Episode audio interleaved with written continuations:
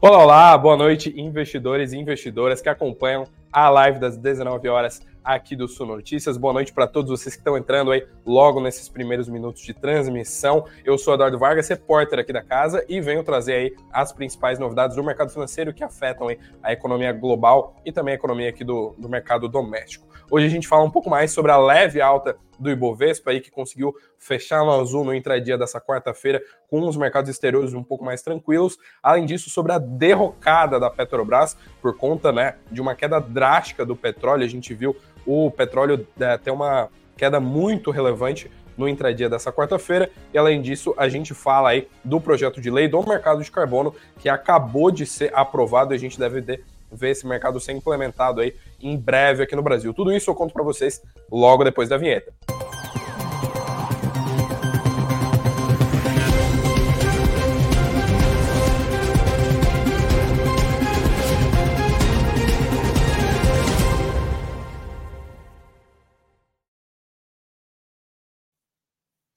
Olá, boa noite. Agora sim, começando o noticiário dessa quarta-feira. Boa noite aí para todos vocês que estão entrando. Um mil perdões aí pelos poucos minutos de atraso. A gente teve um pequeno probleminha técnico, como vocês devem perceber.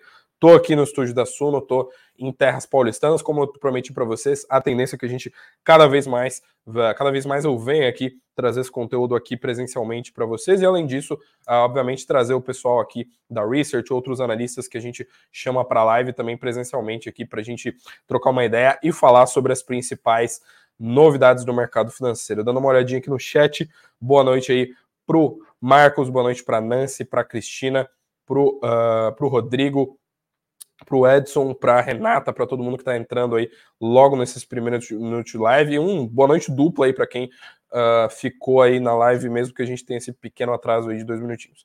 Muito obrigado aí para todos vocês. E pois bem, já que eu falei que eu venho aqui trazer as principais novidades, bora falar do pregão, falar do que rolou aí nessa, nessa quarta-feira. Hoje o dia foi movimentado para caramba, como vocês devem ter visto, inclusive na thumbnail, também devem ter visto aí uh, em várias notícias do mercado. Hoje, dia, hoje o dia foi marcado aí pela uma queda drástica, tanto na Petrobras quanto nas outras petroleiras privadas. Isso porque uh, o que motivou a queda da Petrobras uh, não foi um fundamento específico da empresa, mas sim uma um problema aí com o mercado de petróleo que eu conto para vocês logo menos, mas antes disso vamos dar uma olhadinha aqui em como é que ficou o mercado, uh, o pregão dessa quarta-feira. A gente viu, uh, mesmo com essa queda aí da Petrobras, que a gente sabe que é uma das companhias mais relevantes do índice, a gente viu o índice, como eu falei para vocês, fechar ainda no azul, né? Com isso foi uma queda bem amena, porque Vale, que também é uma das companhias mais relevantes do índice, aliás, a companhia mais relevante do índice, né? Ela também uh, fechou em queda hoje. Apesar disso, a gente viu o índice andar na contramão, a gente viu o, o, o índice subir ali pouco mais de 0,15% no intradia aí dessa quarta-feira.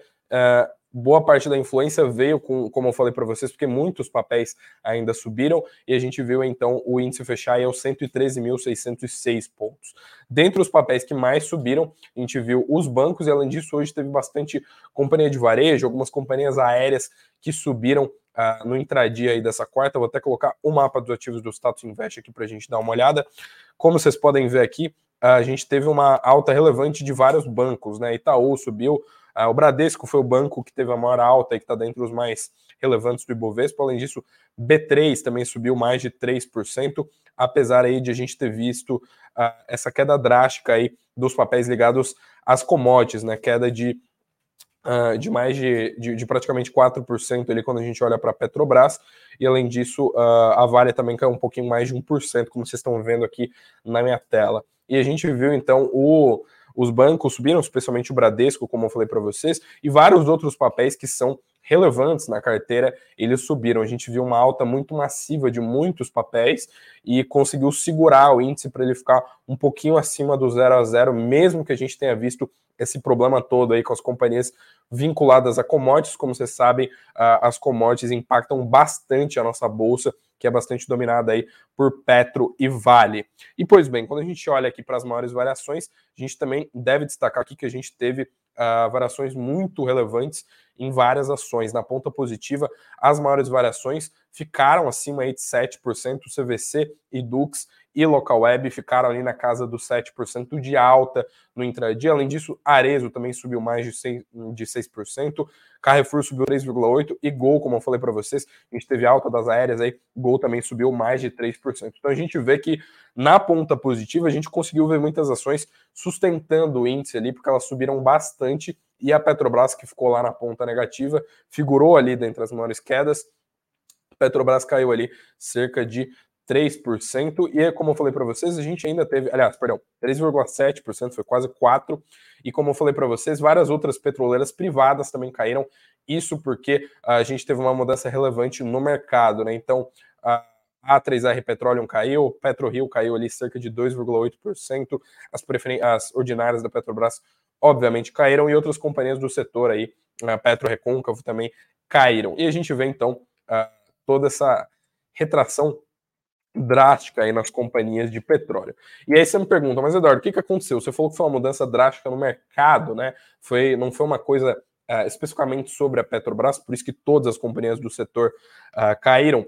Pois bem, basicamente o que rolou foi que a gente viu dados uh, na manhã dessa segunda-feira, a gente teve dois fatores que puxaram muito uh, o petróleo para baixo. Né? Primeiramente, a gente teve uh, um indicador relativo aos estoques de petróleo bruto lá nos Estados Unidos. Esse indicador ele mostrou uma alta, uh, ele ficou muito acima, ele descolou bastante do que o consenso de mercado estava esperando. Né? O consenso de mercado estava esperando 400 mil uh, barris de petróleo a mais ali nos estoques brutos de petróleo dos Estados Unidos, né, que foi quem divulgou esse dado, salvo engano, ali pelas 11 da manhã. Acontece que os Estados Unidos reportaram 6,48 milhões, ou seja, muitas vezes mais o que o consenso de mercado estava projetando. E com, obviamente, com estoque muito maior, você tem uh, um aumento na oferta de petróleo. Obviamente, os preços uh, caíram né, por conta dessa, desse aumento drástico aí na oferta de petróleo. Com isso, o petróleo Brent, que inclusive é o petróleo aí que é referência para a Petrobras, ele afundou 5,4% no intradia dessa quarta-feira, uh, sendo negociado aí no fim do dia a 86 dólares. Então a gente vê um petróleo que estava ali nas suas máximas de 10 meses, nas suas máximas desde dezembro do ano passado, caindo ali para 86 dólares, caindo ali mais de 5% no intradia dessa quarta-feira. Com isso, obviamente, todas as ações do setor de petróleo tiveram quedas, inclusive globalmente, ações lá dos Estados Unidos vinculadas ao petróleo também caíram, e não foi diferente aqui no mercado doméstico, né, com queda da Petrobras e de várias outras petroleiras privadas. E além disso, a gente teve ah, alguns comunicados da OPEP, e por decisão, tanto a Rússia quanto a Arábia Saudita decidiram manter uh, a, o corte né, na produção de petróleo. A gente sabe que se você corta uh, o, o, petróleo, a, existe uma tendência de o preço, na verdade, subir, né? Mas a gente viu um, uma decisão, então, de eles manter. Essa decisão já estava precificada, porque, obviamente, a gente sabe que ela foi anunciada há várias semanas e a gente viu o, eles manteram. Né? Lembrando que o corte é de 1 milhão de barris de petróleo ao dia por parte da Arábia Saudita e de 300 mil barris ao dia por parte da Rússia. Lembrando que esses dois países, eles estão no top 5 ali de países que mais produzem petróleo no mundo inteiro.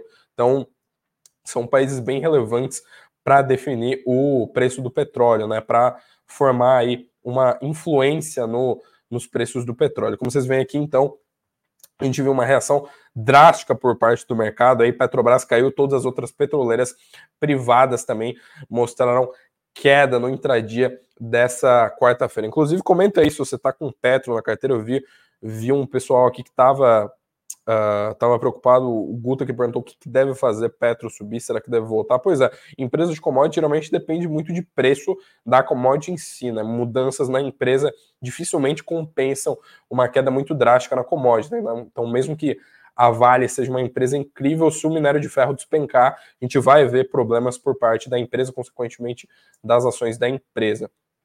O Diogo falando aqui, aliás, o Rodrigo aqui falando que a, a Petrobras é uma empresa perene aí, boa pagadora de dividendos, que ele aproveitou a queda aí para comprar mais. Pois é, muita gente tem mantido otimismo com Petrobras, né? Aliás, uma parte significativa dos analistas de Soulside ainda recomenda compra para as ações da Petrobras, que estão subindo cerca ali, salvo engano, de 40%, 40%, 50% no acumulado de 2023. Tem que dar uma verificada nesse número de novo, porque, é claro, a gente viu queda aí, no, uma queda drástica aí nessa, nessa quarta-feira. O Vilmar também falou que está aproveitando a queda para comprar ações da Petrobras. Pois é, muita gente ainda otimista aí com a companhia daqui para o fim do ano. Vamos ver como que deve desenrolar essa história toda daqui para o fim do ano. Guto também falando que está uh, ah, comprando bastante gente otimista, então, com os papéis daqui para o fim do ano. E, pois bem, por falar em papéis aqui, né, por falar em ações, a gente viu ontem um dia bem, uma terça-feira bem sangrenta. Quem assistiu a live de ontem viu, eu mostrei ali todas as quedas, a gente viu a bolsa cair muito, né, na, na, nessa terça-feira. Além disso, há várias semanas, principalmente depois da última decisão do Federal Reserve, do Fed, a gente viu uh, o mercado de lá acabando afetando o mercado daqui, consequentemente o Ibovespa aí fechando em queda, vários papéis, aquela queda generalizada, né, que afeta todos os ativos aqui da bolsa.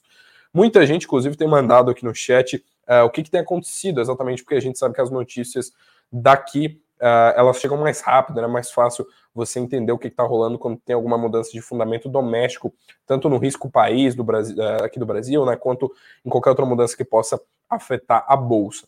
Mas eu paro aqui para explicar para vocês brevemente ali dois, três minutinhos para falar o que, que aconteceu lá nos Estados Unidos, qual que é a chave para a gente ver tanta influência externa aqui no Brasil. Além de, obviamente, o Fed ter comunicado uma alta de juros, em partes por conta disso também, a gente viu o que acontece nesse gráfico aqui. Eu vou colocar na tela aqui para vocês darem uma olhada, para inclusive ficar mais claro aí para todos vocês. Esse gráfico aqui que é o gráfico das Treasuries, né, que são títulos aí públicos lá dos Estados Unidos e que tem uh, inclinado, né, a curva de juros dos Estados Unidos tem inclinado bastante.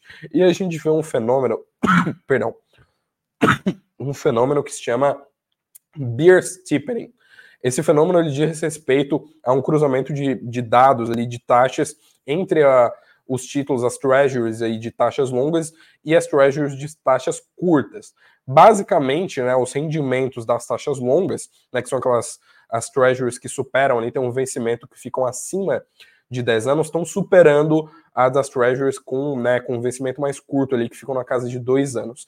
Esse fenômeno é o que a gente chama de bear steepening. Isso sinaliza, então, uh, uma possível alta da inflação dos Estados Unidos e também, obviamente, sinaliza um eventual uh, ajuste aí de, de juros por parte do Federal Reserve. Lembrando que o Fed lá fora manteve os juros nas últimas, na última reunião, mas ele sinalizou que ele pode vir a voltar a elevar os juros ali por parte, uh, tomando uma decisão ali para conter a inflação. E além disso, né, no meio de tudo isso, desse cenário todo, a gente tem visto dados da economia americana, inclusive dados de desemprego, né, dados de, do setor de indústrias e tudo mais, dados mostrando uma, uma atividade econômica relativamente resiliente, né, por conta, uh, os juros americanos subiram, mas a gente não viu uma recessão americana. E já que a gente não está vendo recessão, a gente não está vendo uma contração absurda na economia dos Estados Unidos, isso obviamente deixa a porta aberta para o Fed se quiser subir ainda mais os juros, e obviamente isso penaliza bastante os ativos de renda variável, como vocês sabem, penaliza a bolsa, e foi justamente o que a gente viu no na pós-super quarta, na última super quarta que a gente teve, foi o que a gente viu no pregão de terça-feira, é o que a gente tem, vi, tem visto aí Uh, em vários, uh, vários pregões das últimas semanas. O Guto aqui, inclusive, comentando né, que os juros longos têm influenciado muito a nossa vida. É exatamente isso, né, precisamente isso. As treasuries aí e a, o comportamento da curva de juros dos Estados Unidos é justamente o que bate muito no mercado de lá. Os mercados lá, inclusive, todos fecharam em queda aí na véspera, né, as bolsas de Nova York. E além disso, a gente também tem visto várias quedas aí em vários outros ativos americanos. Isso, obviamente, uh, penaliza também bastante a, a, o Ibovespa, né, a nossa bolsa local, porque a gente ainda tem uma certa influência dos investidores estrangeiros, porque inclusive eles representam um volume até maior do que os investidores doméstico, domésticos, aí, quando a gente olha para os dados que são divulgados aí pela B3. E pois bem, agora sim, voltando a falar aí das novidades aqui do, do mercado local, né, do que tem rolado, eu já, já coloco mais notícias sobre ações para vocês, já tem a gente tem bastante novidades sobre ações. Inclusive, hoje a gente viu uh, bastante influência de analistas né, de seu site emitindo algumas opiniões de ações, inclusive uh, estimando a alta de dividendos de algumas ações. Mas hoje também eu comento rapidinho para vocês essa novidade que inclusive está no título aí do vídeo e que é bem relevante, que é a aprovação do mercado de carbono, né? O projeto de lei do mercado de carbono ele foi aprovado aí pela Comissão de Meio Ambiente do Senado nessa quarta-feira e a gente vê um, uma, uma frente parlamentar do, da agropecuária, na FPA, foi excluída aí dessas regras do mercado de carbono. Inclusive, uh, eu tive numa coletiva aí com, que estava que, em que estava ali o ministro Haddad outros membros aí do, do Ministério da Fazenda. Uma das perguntas que fugiu do tema, porque a coletiva era sobre o desenrola, era justamente sobre isso, né? Porque o, uh, o pessoal estava uh, tava questionando, né, por que, que a gente viu essa mudança. Né? Então, a Comissão do Meio Ambiente do Senado aprovou esse projeto. Uh, essa exclusão da frente parlamentar da agropecuária foi uma demanda da bancada ruralista que foi atendida aí pela senadora Leila Barros, lá do PDT do Distrito Federal, e segundo ela, não tem como medir a emissão do agro aí, as emissões de carbono do agronegócio, por isso ela deixou de fora aí atendendo essas demandas da bancada ruralista. Além disso, o próprio ministro, o representante do governo ali, né, o Alexandre, Padri, o Alexandre Padilha, que é ministro das Relações Exteriores, concordou com essa decisão, né, falando que não existe uh, um par global aí que tome esse tipo de decisão, né, que inclua o agro nessas decisões. Todos os países que têm um mercado de carbono, eles não deixam o agronegócio dentro dessas medidas. E pois bem, vocês devem estar se perguntando o que, que é o mercado de carbono, né? O que, que como é que ele funciona, o que, que acontece, né? Basicamente, ele firma regras para você uh, para as empresas que fazem emissões de carbono.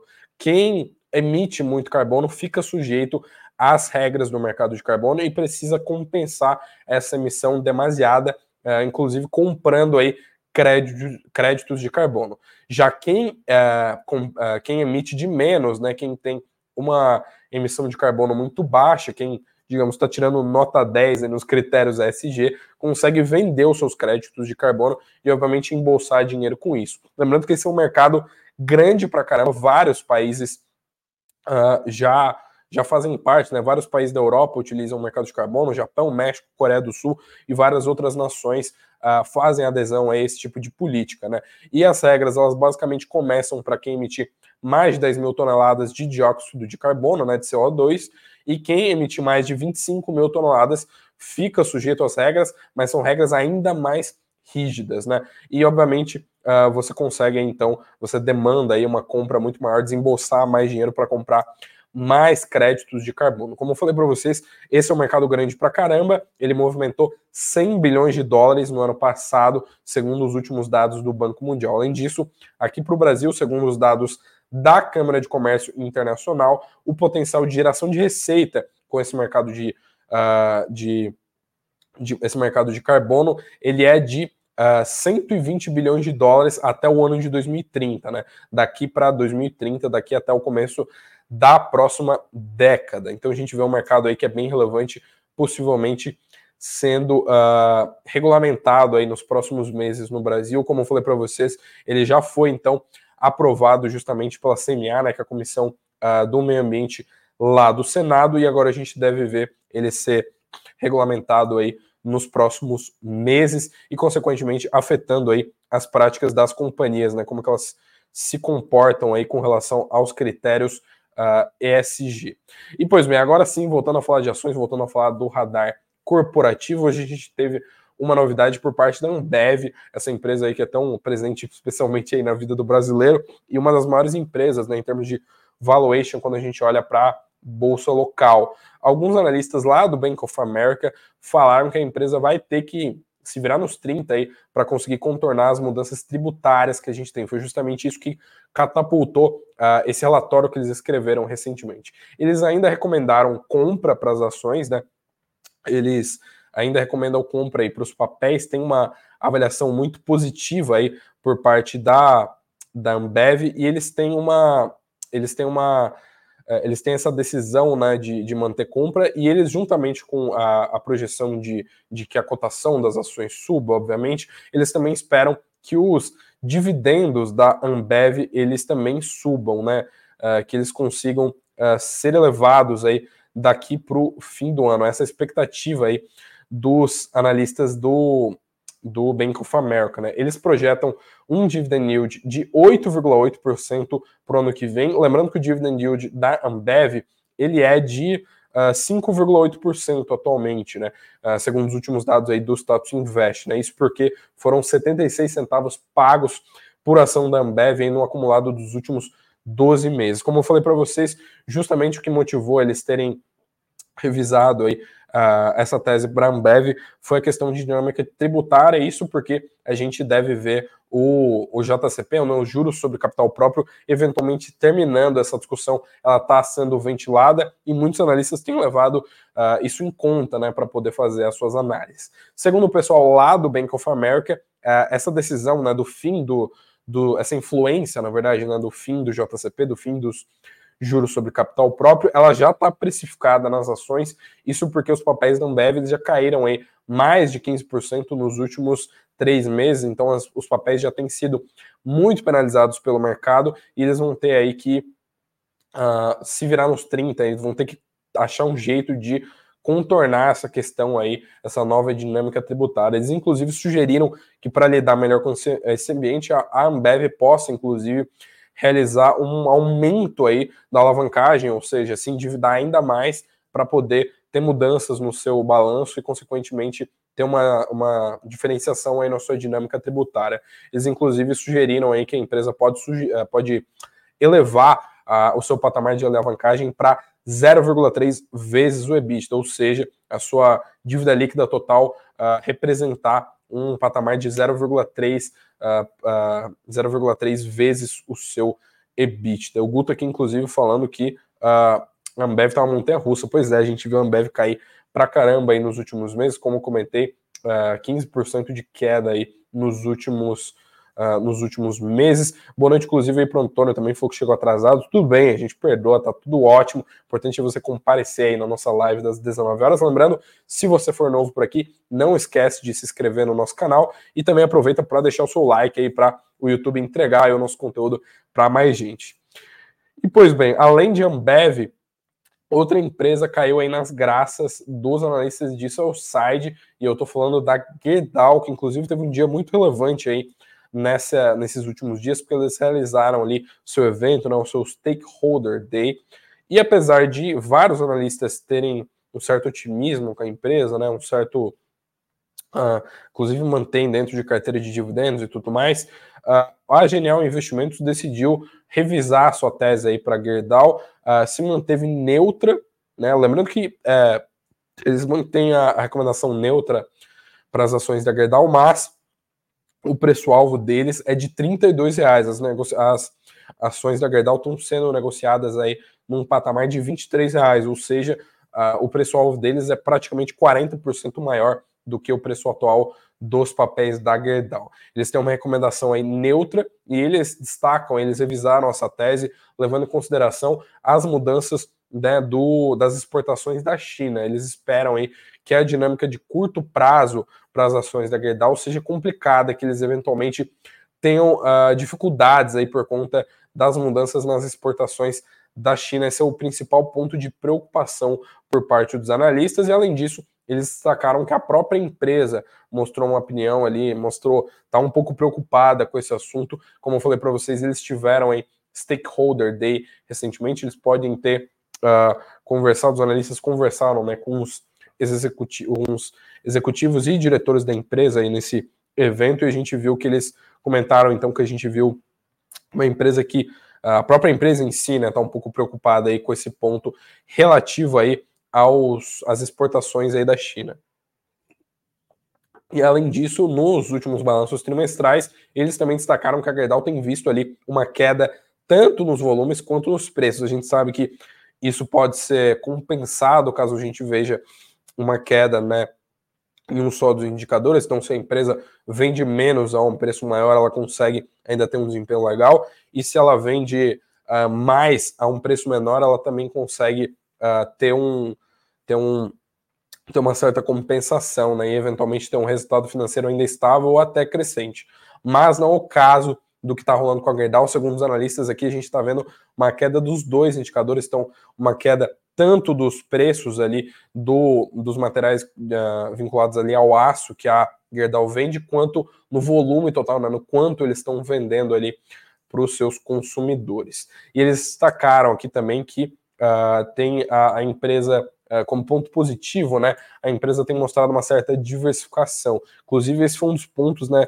Uh, mais chave, né? Que mais foram batidos aí nesse stakeholder day da Gerdau. Isso porque a própria empresa falou, né? Eles, com as próprias palavras deles, falaram que a Gerdau, abre aspas, não é mais uma empresa somente de vergalhões, ou seja, tem diversificado aí o seu portfólio, uh, tem diversificado o que tem feito aí para conseguir uh, uh, aumentar a sua receita e, consequentemente, aumentar os seus resultados financeiros. Mas, como eu comentei para vocês, as expectativas dos analistas ainda tá, tem, mostram bastante cautela aí com as ações. Como eu falei, apesar dessa cautela, apesar da recomendação neutra, o preço-alvo ainda fica 40% acima da cotação atual. O preço-alvo da Genial, que é quem revisou sua tese aí, é de R$ reais e as ações, como eu falei, estão sendo negociadas aí na casa dos 23 reais. E por isso aí, por, por hoje, no radar corporativo é isso, mas fica aí ainda na live que a gente tem mais notícia, tem que comentar aqui o que, que rolou, inclusive, de indicadores econômicos, e é claro, como é que fechou lá fora,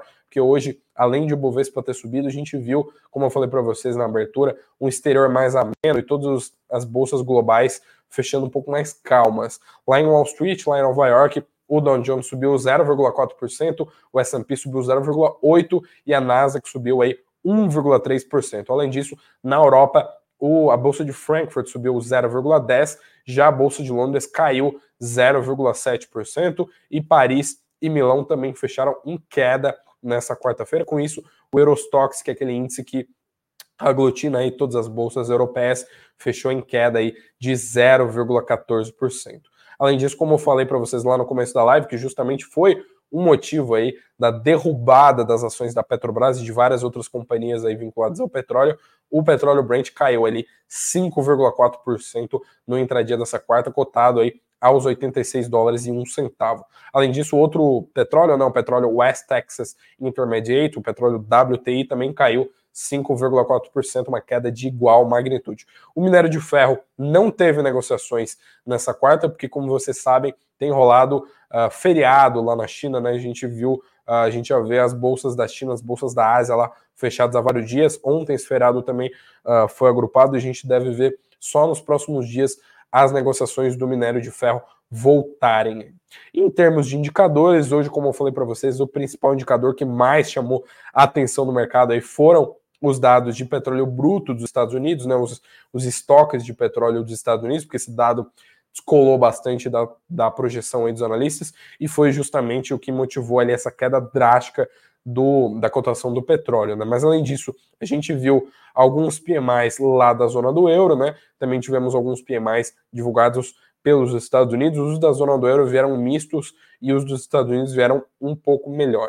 E para amanhã, para quinta-feira, anota aí, inclusive pega a caneta para anotar se você é daqueles que acompanha o mercado assiduamente. Amanhã o mercado, uh, o feriado na China segue, então a gente ainda não vai ver uh, os, as negociações de minério de ferro e, consequentemente, da Bolsa de Xangai. A gente tem alguns discursos ao longo do dia de membros do ECB, né, do Banco Central Europeu, e também alguns discursos de membros do FONC, né, que é o Comitê de Política Monetária lá do Federal Reserve, né, que é o Banco Central dos Estados Unidos, mas a gente tem dois indicadores que justamente são dos Estados Unidos, que são os mais relevantes do dia.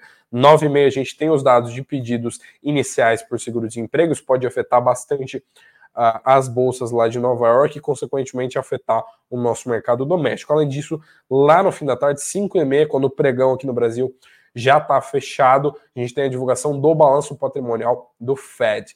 A gente não vai ter nenhum indicador doméstico aí do mercado brasileiro para ser divulgado na quinta-feira e também nenhum outro uh, indicador uh, relevante aí que eu preciso chamar a atenção de vocês para vocês ficarem de olho nessa quinta-feira. Guto aí falando, ah, esses chineses, pois é, o pessoal tá com vida fácil lá, né? Feriado bem estendido, aquele feriadão de vários dias, bastante tempo que eles estão com as bolsas fechadas e, como eu falei para vocês também, sem as negociações do minério de ferro que rola por lá, né? Rola lá, rola lá em Dalian.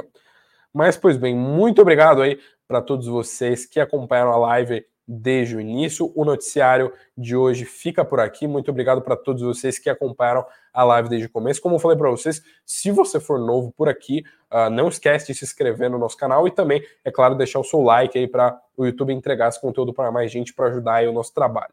Muito obrigado para todos vocês. Um abraço para quem ficou até aqui. Boa noite, bons negócios e até amanhã, até quinta-feira, inclusive, estarei aqui novamente nos estúdios aqui da Suno em São Paulo para trazer mais uma live recheada de notícias do mercado financeiro. Muito obrigado a todos, boa noite e tchau, tchau.